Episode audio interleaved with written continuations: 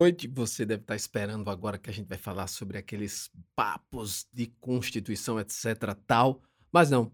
Eu quero fazer algo que eu vinha fazendo há muito tempo e se você me acompanha aqui desde o princípio, você vai saber o que é. Eu estou gravando também porque eu estou com essa ideia de agora colocar um audiolivro para assistir pelo YouTube. Então, se der certo, eu vou continuar fazendo assim. O conto é um conto, porque aí dá para você ouvir tudo e sair daqui satisfeito. Vamos lá?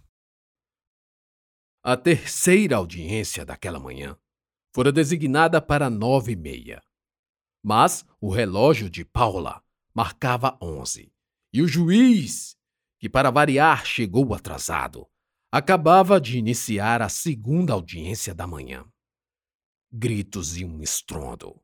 Socos na mesa. Logo em seguida, mais gritos.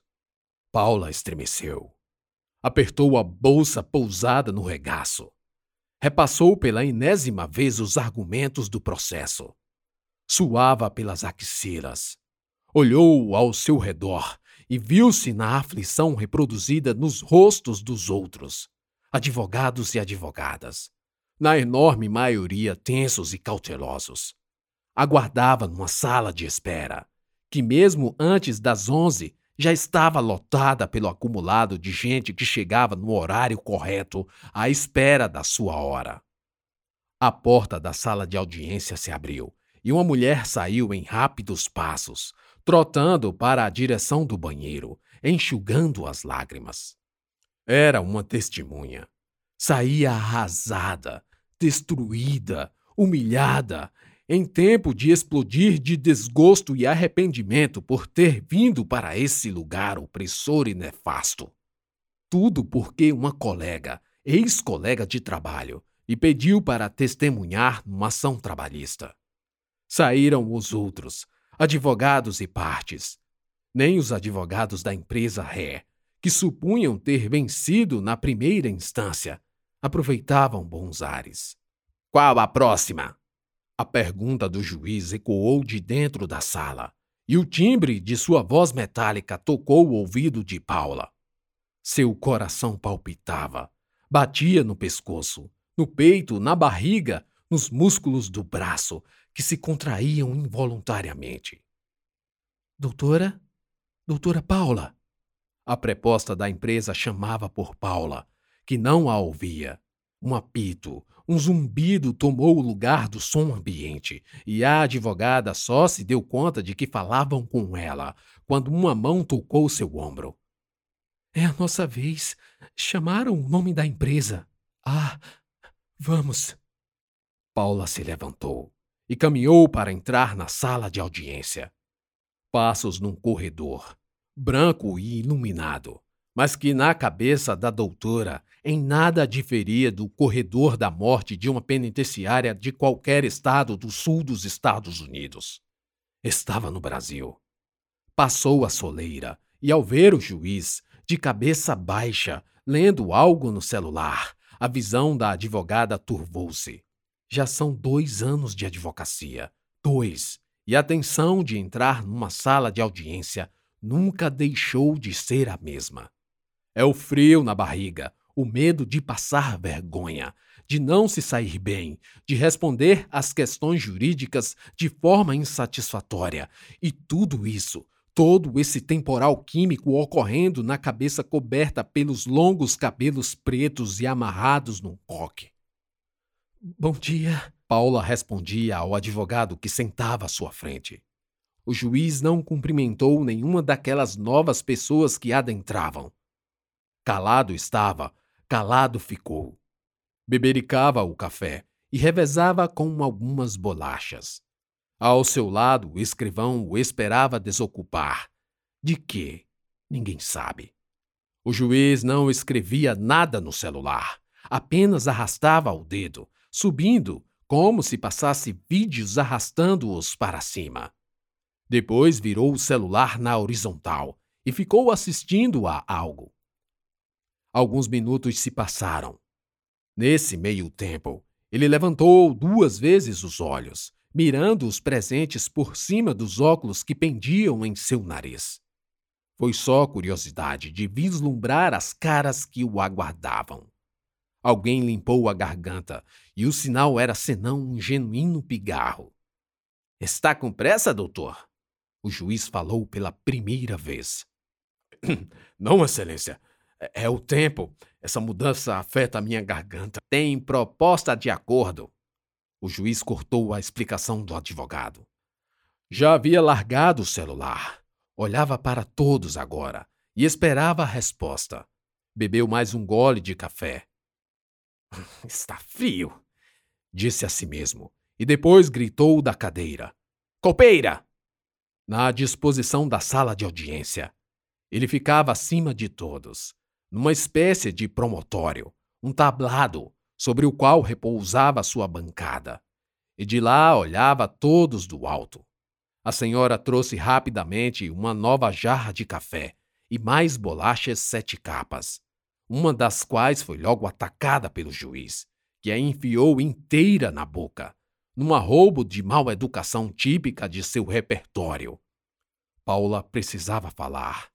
Geralmente é a empresa quem oferece uma proposta de acordo para acabar com a ação. Assim, não é necessário que o juiz faça perguntas às testemunhas e à parte autora. Por isso que alguns odeiam quando não há acordo, e o doutor Edmundo não era diferente. Homem baixo, encharcado, loiro, cabelos de fios que logo perderiam a cor para dar lugar ao grisalho neve. Casou-se, mas para ele o matrimônio era mais que uma prisão, porque, como ele alardeava, só ficaria livre ou morto ou viúvo. Quase todo dia de audiência, o juiz contava uma intempérie com a esposa, vezes sem conta causada por banalidades, e que ele não fazia a mínima questão de esconder. Aliás, sua impaciência ou rudez media-se diariamente pelo grau de intriga da casa. Amargo, ignorante, bruto, ainda que para o tamanho, pedante, purulento até a alma. Aliás, até a alma não, já que era um desalmado.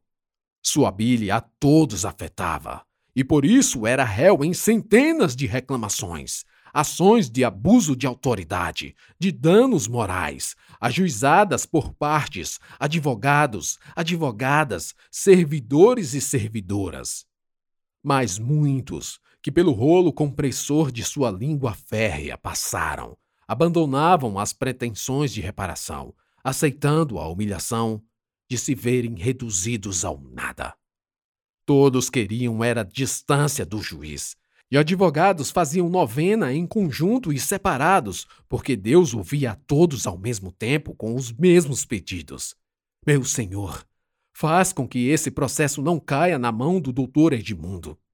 Houve uma época em que as salas de audiências, que, além das partes e advogados, comportam ouvintes que desejem assistir, houve um tempo que essas salas lotavam-se de gentes sentadas em todas as cadeiras sobressalentes, notadamente aquelas que seriam os próximos na ordem das audiências. Mas a Câmara de Tortura se mostrou insuportável, mesmo para o mais cínico dos advogados. Aliás, o juiz chegou ao ponto de levar um óleo de peroba e deixar sobre a mesa onde as partes debatiam e faziam perguntas a quem depunha. Quando ele achava que aquele ou aquela mentia, apontava para o óleo e falava, sem eira nem beira: Você merece passar um pouco de óleo de peroba nessa sua cara de pau. Isso quando ele não expunha severamente os defeitos, os erros cometidos pelos advogados, de preferência na frente de todos e principalmente dos clientes. Muitas advogadas, e por que não advogados, saíam chorando. Um show de horrores dada a falta de urbanidade para com as partes, mesmo para com aqueles que não eram alvos diretos do juiz, porque a vergonha alheia tornava todos vítimas indiretas.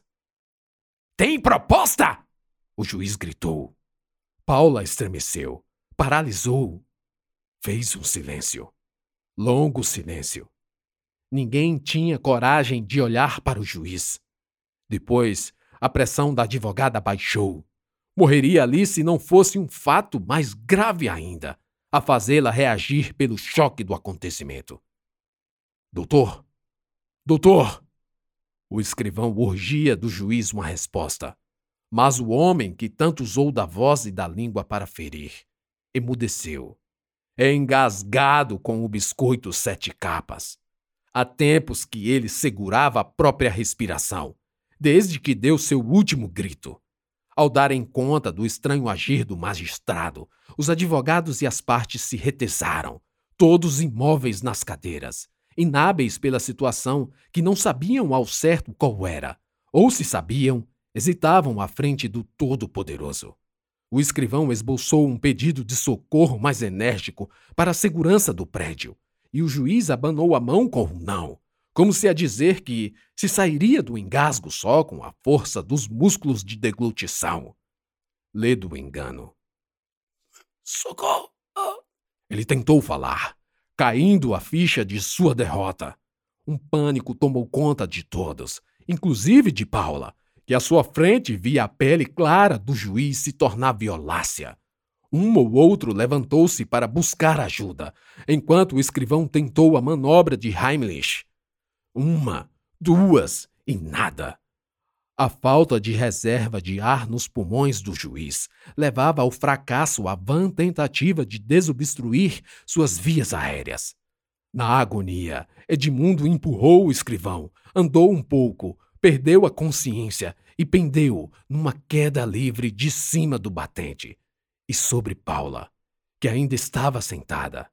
A advogada, que assistia a tudo com sua traqueia em semelhante rigidez, viu num passar de câmera lenta a queda do juiz, de olhos virados, azul ou roxo, imóvel e sem sinal de consciência. Edmundo caiu nos pés de Paula e ali morreu.